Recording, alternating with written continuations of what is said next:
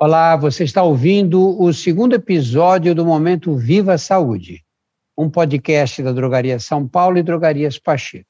Eu, Drauzio Varela, vou falar com a ajuda de um especialista a respeito das principais dúvidas que chegam até o balcão das drogarias. Neste podcast, nós recebemos perguntas dos farmacêuticos, aqueles da linha de frente de toda a rede das drogarias São Paulo e drogarias Pacheco. O tema deste mês é hipertensão. Primeiro vamos às perguntas dos farmas.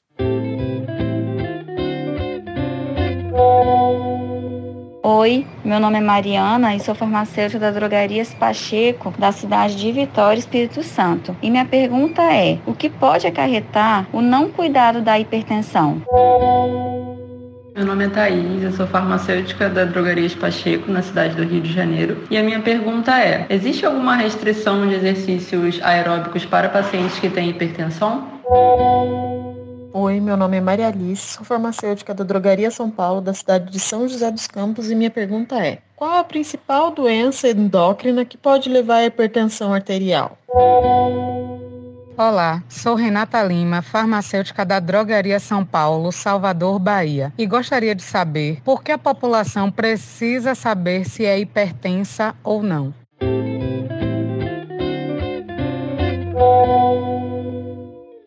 E para responder as perguntas, nós estamos com o Dr. Eury Medeiros, que é médico formado pela Universidade Federal da Paraíba, a UFPB, com especialização em cardiologia pelo Instituto Dante Pazanese de São Paulo e especialização em medicina nuclear pelo Hospital das Clínicas da Universidade de São Paulo. Vamos começar pelas perguntas dos farmas. Seja bem-vindo, Eury. Muito obrigado, Drauzio. Eu agradeço o convite. Para mim vai ser uma honra responder essas perguntas. Eu creio que muitas das perguntas que vêm do pessoal do balcão da farmácia refletem o dia a dia deles, as principais dificuldades dos pacientes. E para mim vai ser muito legal poder ajudar a esclarecer alguns pontos. Eu ri para a gente começar a nossa conversa. Explica brevemente o que é a hipertensão arterial. A hipertensão arterial, Drauzio, que a gente comumente chama pressão alta, é uma doença sistêmica, é uma doença crônica que vai acompanhar a maioria dos indivíduos por uma grande parte da vida deles. E o interessante é a gente destacar alguns pontos. Primeiro é que ela tem um curso, na grande maioria das vezes, por um longo período de tempo, assintomático. E a maioria do diagnóstico começa entre 35 e 50 anos. Pega aquele indivíduo no pico da idade reprodutiva. É interessante também destacar que tem um fator hereditário, né, de pai para filho, de pais para filhos, muito importante, e que se caracteriza por níveis da pressão arterial medida nos braços maior ou igual a 14 por 9, que é o que a gente, em linguagem médica, chama de 140 por 90, né? mas na linguagem do dia a dia a gente chama maior ou igual a 14 por 9. Tem um outro ponto interessante também, que a pressão normal é a pressão menor que 12 por 8, né? menor que 120 por 80. Então, tem muito indivíduo que vai estar entre 12 por 8 e 14 por 9 que vai precisar de atenção, que a gente chama de pré-hipertenso, que ele tem um risco maior do que aqueles pacientes que têm a pressão normal de 12 por 8 e precisam de uma atenção e consulta médica frequente para a gente diagnosticar o mais precocemente possível. A Renata, farmacêutica da Drogaria São Paulo de Salvador, na Bahia, quer saber por que a população precisa saber se é hipertensa ou não. Qual a vantagem de você descobrir que tem hipertensão? Legal. A pressão alta é um dos principais fatores de risco para uma coisa que a gente chama doença cardiovascular, que é definida por infarto, derrame na cabeça, que é o AVC, falência do músculo do coração, que a gente chama insuficiência cardíaca. E é também um dos principais fatores de morte hospitalização e atendimento ambulatorial. Quando a gente fala assim em número de pessoas acometidas, em número de mortes, um dado de, do DataSUS de 2017 mostrou que cerca de 27,3% das mortes foram de doença cardiovascular. E vê que interessante, nessas mortes, 45% dos pacientes tinham pressão alta e 51% desses pacientes foram mortos por AVC. E o principal fator de risco para derrame na cabeça, o AVC, é pressão arterial. E aí, quando a gente vai para dados estatísticos, a gente vê que homem é mais predominante do que mulher. A tendência desse percentual de acometimento, né, da quantidade da população que vai desenvolver a pressão alta, ela aumenta com a idade, ele chega a 71,7% acima de 70 anos. E uma coisa muito interessante é o percentual também de mortes precoces por doença cardiovascular que a pressão alta ajuda a aumentar. Aquela morte precoce, a gente considera que se o indivíduo tivesse descoberto a pressão alta, tivesse tratado, possivelmente não morreria, que são aquelas mortes com menos de 70 anos. E tudo isso poderia ser evitado, na verdade, através de um diagnóstico precoce, através de uma consulta frequente, controle dos níveis de pressão do, com consulta médica. A respeito do estilo de vida de quem é hipertenso, no passado se dizia que era preciso comer completamente sem sal, cortar 100% do sal da alimentação. Hoje vocês têm recomendações diferentes, não, Henrique? Sim. Quando a gente fala assim, ah, tirar sal da dieta, tem um grande risco de um indivíduo ficar com alimentação monótona e ter uma adesão ao tratamento, uma adesão a esse estilo muito baixa. Imagina que se você tira todo o sal, que é o principal tempero, o tempero mais disponível, o tempero mais conhecido, se você tirar tudo da dieta, a alimentação começa a ficar monótona, o indivíduo vai ter dificuldade de manter isso a longo prazo. O que é que a gente recomenda? A gente recomenda que seja restrito a 2 gramas de sódio por dia. 2 gramas de sódio, Drauzio, estão mais ou menos ali 5 gramas de sal, do sal de, de cozinha por dia. E aí a gente tem algumas, algumas dicas. Por exemplo, você prova a comida que você vai comer antes de salgar para saber se ela realmente necessita de um pouquinho mais de, de sal ou não, para ver se você se acostuma o seu paladar uma quantidade menor de sal. Uma outra coisa interessante é a gente evitar os conservados, os enlatados, os embutidos, porque esses alimentos eles têm muito sal. São geralmente aqueles que vêm em latinha, caixinha, que tem um prazo de validade muito alto, eles geralmente são conservados com algum tipo de sal. Então, se a gente se atentar a ter uma alimentação mais saudável, reduzir esse tipo de alimento, a gente indiretamente já vai estar reduzindo a quantidade de sal na dieta. Uma outra coisa, um ponto super interessante é a gente aumentar o consumo de frutas e verduras, porque eles têm uma quantidade de potássio um pouco mais elevada e tende a contrabalancear o, o excesso de sal. E a hidratação, uma coisa que a gente aqui no Brasil deveria fazer muito uh, frequentemente, porque o nosso clima é predominantemente mais calor, a gente às vezes deixa de lado uma hidratação, uma boa quantidade de frutas e verduras e reduzir o sal na dieta através desses pontos são os pontos principais para a gente reduzir a quantidade total do sódio na dieta. É, vamos lembrar só que um grama de sal é a quantidade contida no. sachês. Uhum. Além da redução de sódio, a prática de atividades físicas também faz parte do tratamento. A Thais, farmacêutica da drogaria Pacheco, no Rio de Janeiro, quer saber se existe alguma restrição de exercícios aeróbicos para pacientes que têm hipertensão. Muito legal. Eu vou aproveitar a pergunta da Thaís para falar de três coisas principais. A gente deve controlar a alimentação, a gente deve sim fazer atividade física e uma coisa que o senhor vai concordar muito comigo é a questão de parar de fumar. Então, Thaís, além de. A gente vai falar de atividade física, mas é muito importante quando a gente fala de pressão alta, essas doenças cardiovasculares, que a gente comece a pensar de parar de fumar. A atividade física. atividade física é o seguinte: é fisiológico, é fisiológico, vai acontecer comigo, eu ri, vai acontecer com o Drauzio, vai acontecer, vai acontecer contigo, Thaís, da tua pressão aumentar durante a atividade física, seja ela aeróbica, isto é, predominantemente corrida, ou bicicleta, natação, ou tênis, ou anaeróbica, predominantemente anaeróbica, que o que a gente conhece como musculação. É natural que aumente durante a atividade física, mas depois da atividade física, essa pressão tende a baixar um pouco e manter os níveis baixos para o resto do dia. Inclusive, tem alguns estudos que mostram que atividade física de manhã tende a reduzir ainda mais os níveis de pressão alta por um período mais prolongado. E aí, que, qual é o mito nisso aí? É que muitas pessoas pensam assim: ah, eu vou esperar minha pressão controlar primeiro para depois começar a fazer atividade física. É correto isso?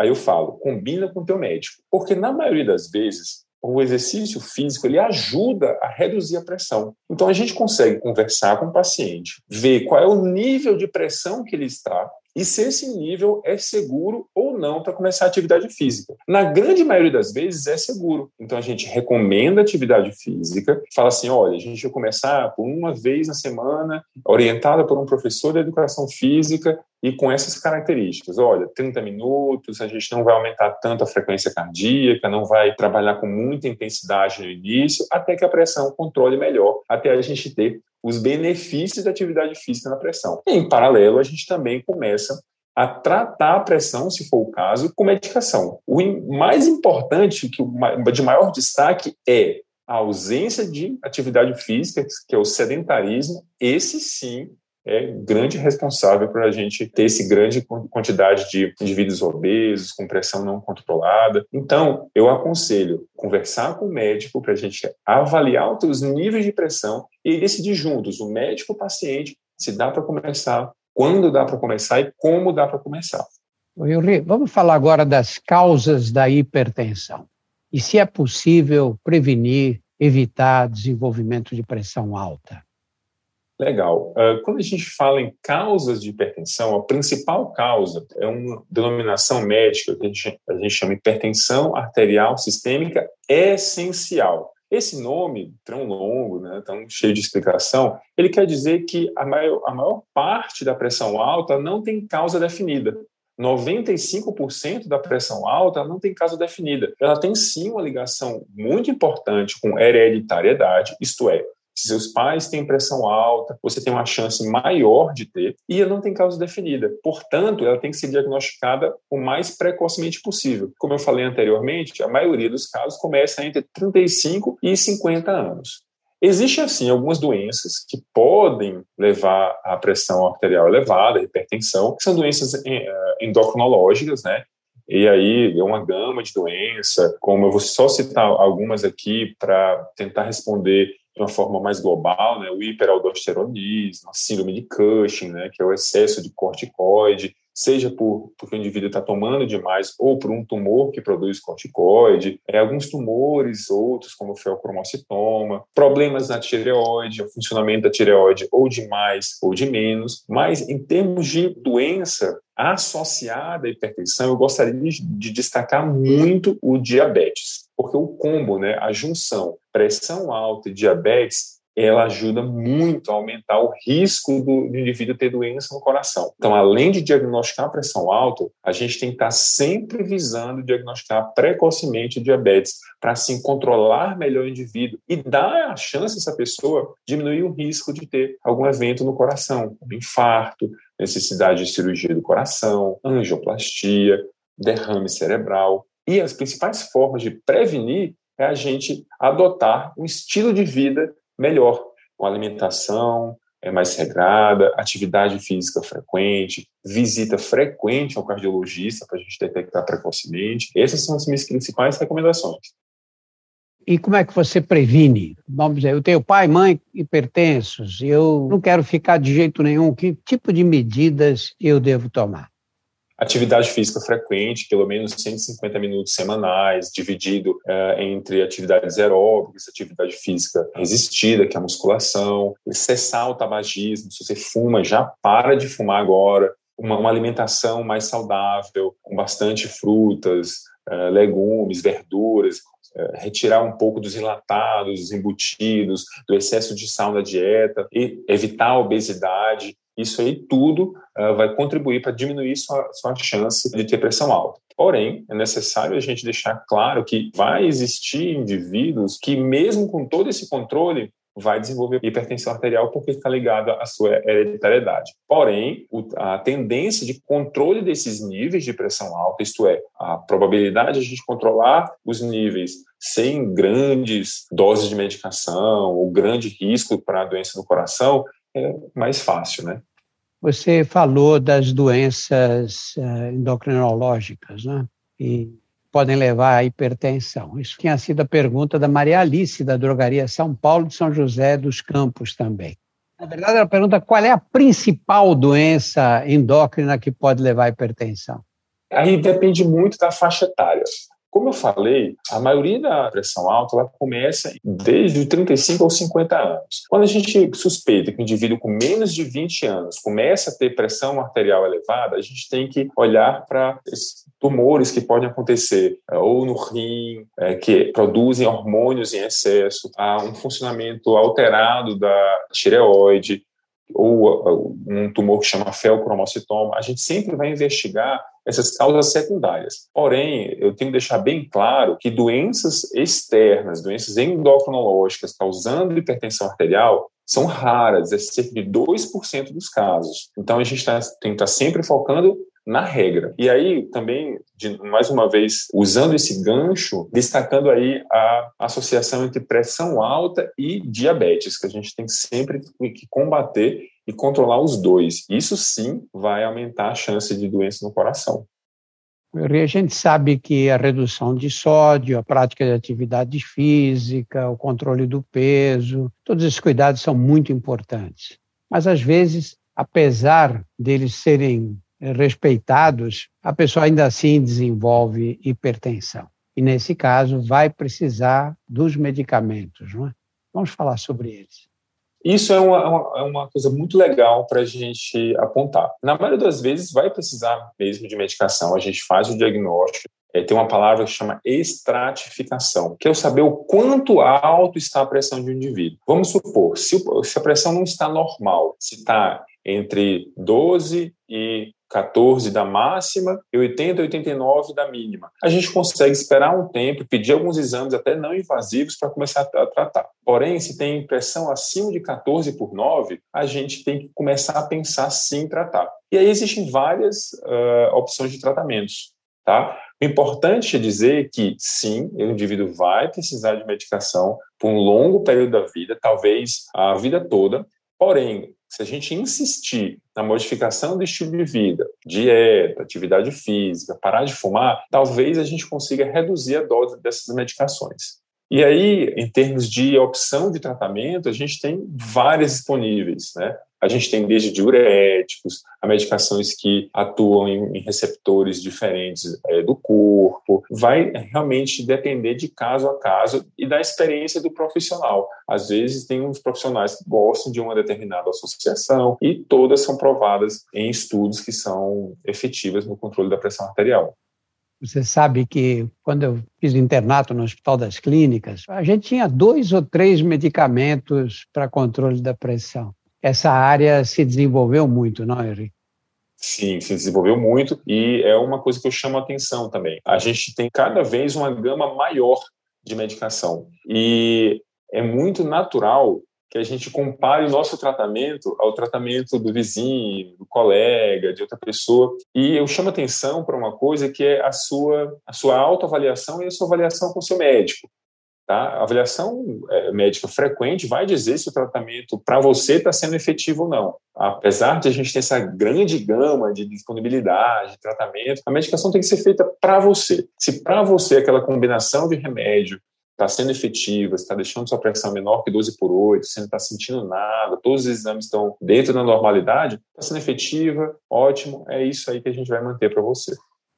Nós temos uma dificuldade prática, não é? Você recebe um paciente no seu consultório, explica para ele que está com pressão alta, que vai precisar de medicamentos, porque está em níveis que só os medicamentos controlarão. Isso não quer dizer que esse paciente vai tomar os remédios rigorosamente todos os dias por um período muito longo ou para sempre, não é? Qual é a dificuldade que você encontra nisso que a gente chama adesão ao tratamento? Eu acho que é a conversa. Primeiro de tudo, a, a conversa, deixar bem claro para o paciente que ele vai tomar uma medicação por um grande período da sua vida. Deixar claro também que aquela medicação, por mais que ele não esteja sentindo nada, visa prevenir eventos no futuro visa prevenir infarto, prevenir derrame cerebral, prevenir necessidade de fazer cirurgia no coração, essas coisas é, desse tipo. Uma outra coisa também é deixar as medicações com a, com a posologia, com horários muito fáceis, sejam muito práticos para os indivíduos. Isto é, evitar aqueles remédios que você toma três vezes por dia, por exemplo. Deixar, deixar uma, uma coisa mais prática. Olha, esse aqui você vai tomar depois do café esse aqui você vai tomar depois do jantar. E aí associar com uma coisa que o indivíduo faça todos os dias dele. Porque quando você entende que você tem que tomar e a medicação fica fácil de você lembrar, a adesão fica melhor. E explicar também sempre os, os possíveis efeitos colaterais, para que o indivíduo não sinta alguma coisa do, da medicação e pare por conta própria. A pergunta da Mariana da Drogarias Pacheco de Vitória, no Espírito Santo, tem a ver com o que você acabou de dizer. Ela quer saber o que pode acarretar essas falhas de adesão ao tratamento. Sim, aí é super importante que a gente sempre deixe claro. Existem duas síndromes clínicas muito associadas têm muito a ver com pressão alta, que é o infarto e o AVC. São as duas maiores síndromes clínicas cardiológicas e são as que mais deixam o indivíduo incapacitado com restrição de trabalho, é, com motivo de dependência, inclusive tendo que tomar ainda mais remédios. Então, a importância da gente tratar é justamente evitar essas duas coisas. E falar bem claro, às vezes, para o paciente, ó, tem, vamos evitar infarto, vamos evitar AVC, e isso pode acontecer num período muito precoce da sua vida, se você não tomar as medicações com frequência e fizer acompanhamento cardiológico anual, ou pelo menos a cada seis meses.